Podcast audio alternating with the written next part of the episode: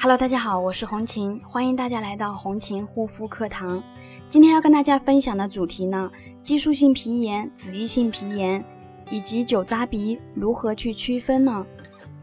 有的人呢会将激素依赖性皮炎与脂溢性皮炎混淆，有的激素依赖性皮炎的小伙伴呢会被错诊为过敏性肌肤，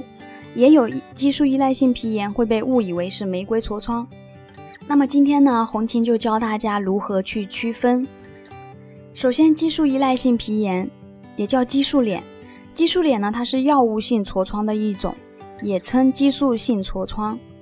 啊，是因为。间断或者长时间滥用激素药膏或者暗含激素的美容化妆品，引起激素的副作用，啊，所造成的一种严重皮肤病。激素脸呢，有别于普通的皮肤敏感或者是过敏，因为它不仅严重的破坏了皮肤的正常生理结构和功能，还对整个啊心理健康造成影响，给治疗上面带来很大的困扰。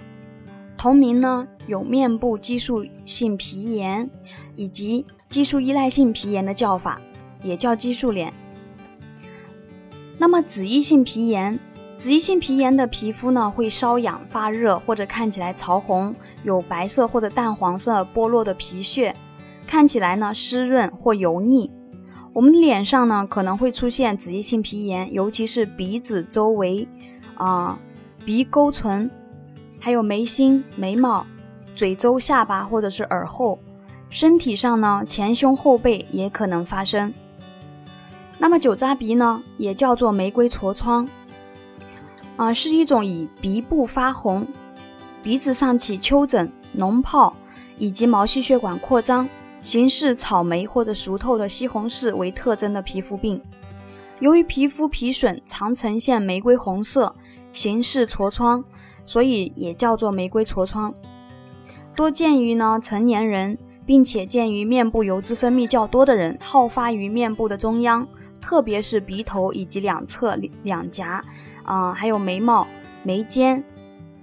常呈现五点分布，就是鼻尖、两眉之间、两颊部、下颚部，还有是鼻唇沟。这几个部位皮损呢，可在春季以及情绪紧张或者疲劳的时候呢更加加重。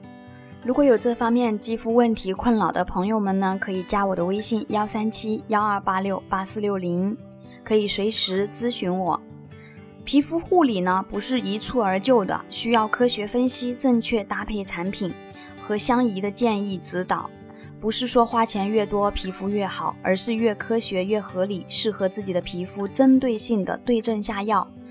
皮肤才会越来越好。好皮肤需要专业护肤知识分析、对症下药治疗以及专业人士的指导，才能在你修复的同时助你一臂之力，让皮肤能够得到更好的恢复。好了，今天的分享就到这里，感谢大家的收听，我们下一期再见。